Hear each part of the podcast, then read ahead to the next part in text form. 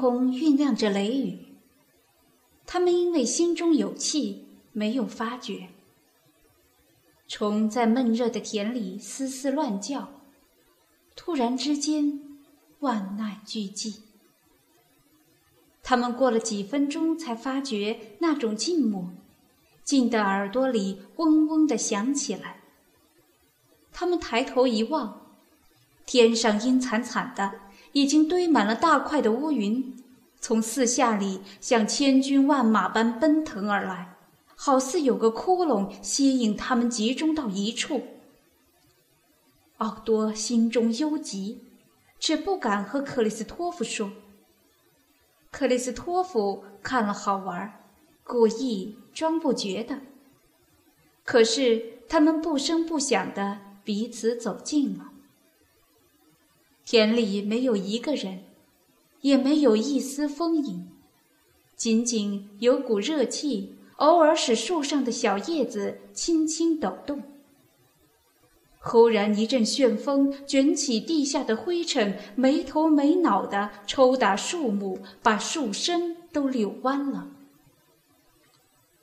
接着，又是一片静寂，比先前的更加凄厉。奥多决意开口了，他声音颤动着说：“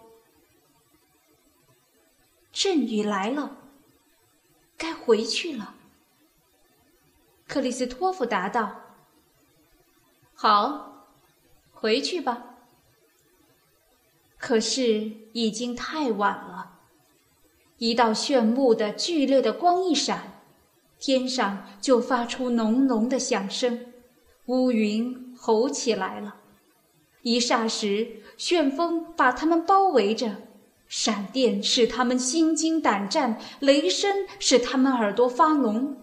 两人从头到脚都浸在倾盆大雨里。他们在无遮无蔽的荒野中，半小时的路程内没有人烟，排山倒海似的雨水，死气沉沉的黑暗。再加一声声的霹雳，发出殷红的光。他们心里想：快快的跑，但雨水浸透的衣服紧贴在身上，没法开步。鞋子发出咕吱咕吱的声音，身上的水像急流似的直泻下来。他们连喘气都不大方便。奥多咬着牙齿，气疯了。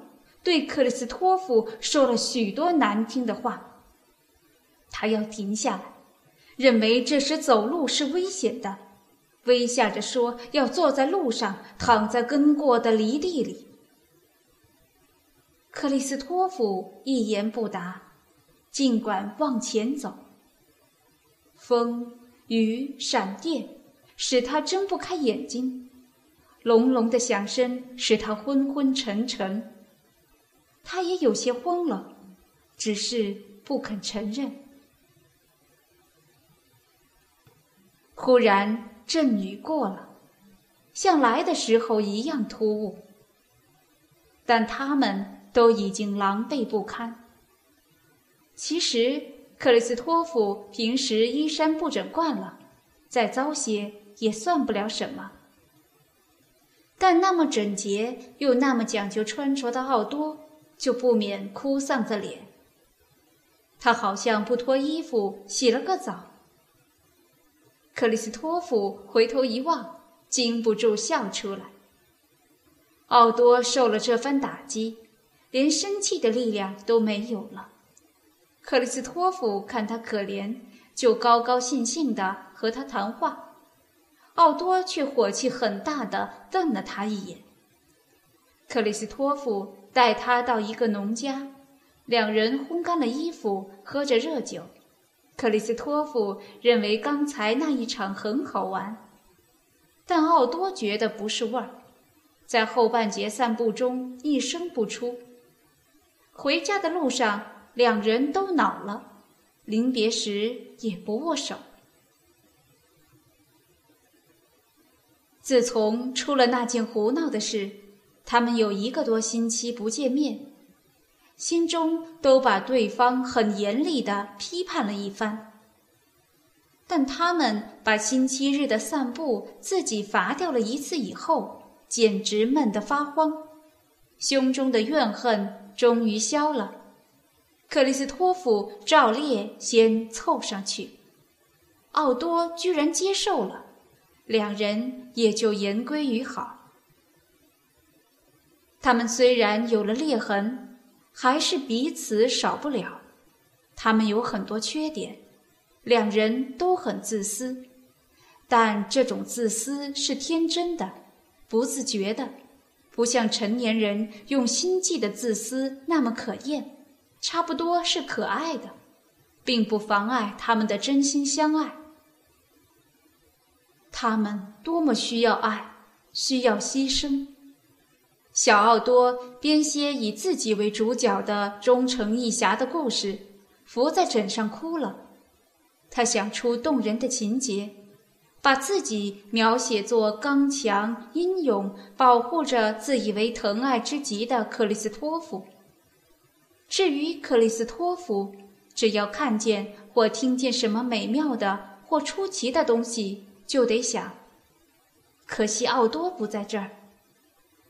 他们把朋友的面目和自己整个的生活混在一起。而这面目经过渲染，显得那么甜美，使他陶然欲醉，把朋友的真相完全给忘了。他又想起好久以前奥多说过的某些话，拿来锦上添花的点缀了一番，感动的心中颤抖。他们互相模仿。奥多学着克里斯托夫的态度，举动笔记。克里斯托夫看见朋友变了自己的影子，拿自己的话、自己的思想都当作是他的，不禁大为气恼。可是他不知不觉也在模仿奥多，学他的打扮、走路和某些字的读音，这简直是着了魔。他们互相感染。水乳交融，心中洋溢着温情，像泉水一般到处飞涌。个人都以为这种柔情是给朋友激发起来的，可不知那是青春时期的先兆。对谁都不提防的克里斯托弗，一向把纸张文件随处乱扔的。但怕羞的本能使他把写给奥多的信稿和奥多的回信特意藏在一边，并不锁起来，只夹在乐谱中间，认为那儿是块没有人去翻的。他根本没想到小兄弟们的捣乱。最近，他发觉他们常常望着他，一边笑一边窃窃私语，咬着耳朵，乐不可支。克里斯托夫听不见他们的话，他用他的老办法，不管他们说什么做什么，只装全不在意。可是有几个字好像很熟，引起了他的注意。不久，他就觉得兄弟们毫无问题偷看了他的信。恩斯德和洛陶夫互相称着“我亲爱的灵魂”。装着那种可笑的一本正经的神气，克里斯托夫喝问他们的时候，一句话都逼不出来。两兄弟假装不懂，说他们总该有爱怎么称呼就怎么称呼的权利。克里斯托夫看见所有的信都放在原处，也不追问下去了。接着有一天。小坏蛋恩斯德在母亲的抽屉里偷钱，被克里斯托夫撞见了，大骂一顿。他趁机把心里的话都说了出来，毫不客气地揭穿恩斯德的不少罪状。恩斯德听了不服，傲慢地回答说：“克里斯托夫没有资格责备他。”又对克里斯托夫与奥多的友谊说了些不三不四的话。克里斯托夫先是不懂，但听见对方把奥多牵涉到他们的口角中去，就硬要恩斯德说个明白。小兄弟只是冷笑，然后看见克里斯托夫气得脸色发青，他害怕了，不肯再开口。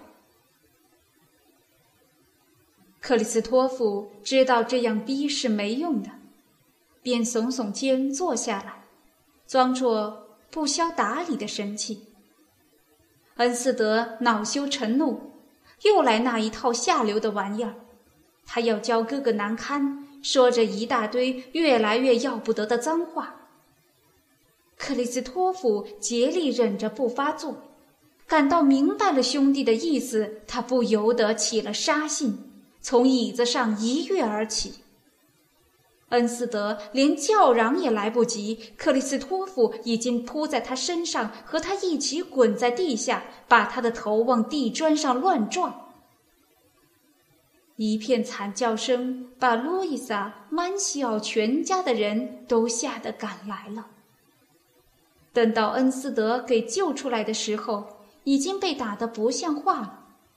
克里斯托夫还死抓不放，直到别人打了他才松手。大家骂他野兽，他的模样也的确像野兽，眼睛暴突，咬牙切齿，只想往恩斯德扑过去。人家一问到缘故，他火气更大了，嚷着要杀死兄弟。恩斯德对打架的原因也不肯说。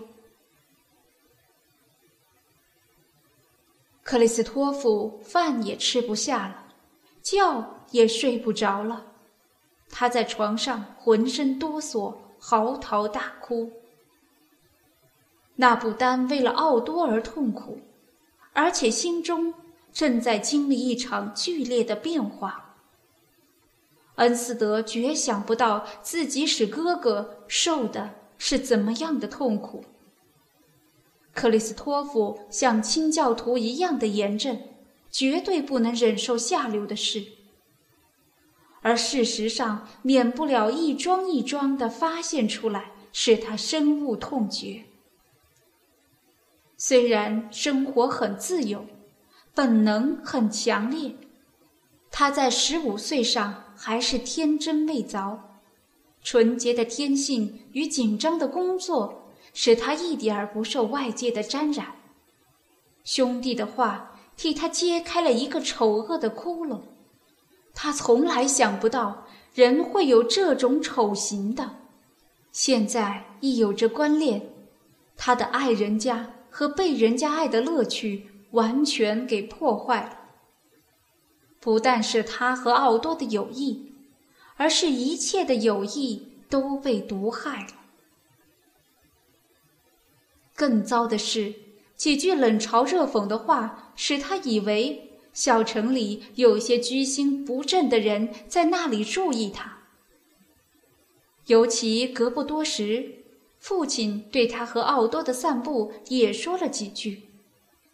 父亲可能是无意的，但存了戒心的克里斯托弗听到无论什么话，都觉得有猜疑他的意味。他几乎自以为真的做了坏事。同时，奥多也经历着同样的苦闷。他们还偷偷的相会，但再没从前那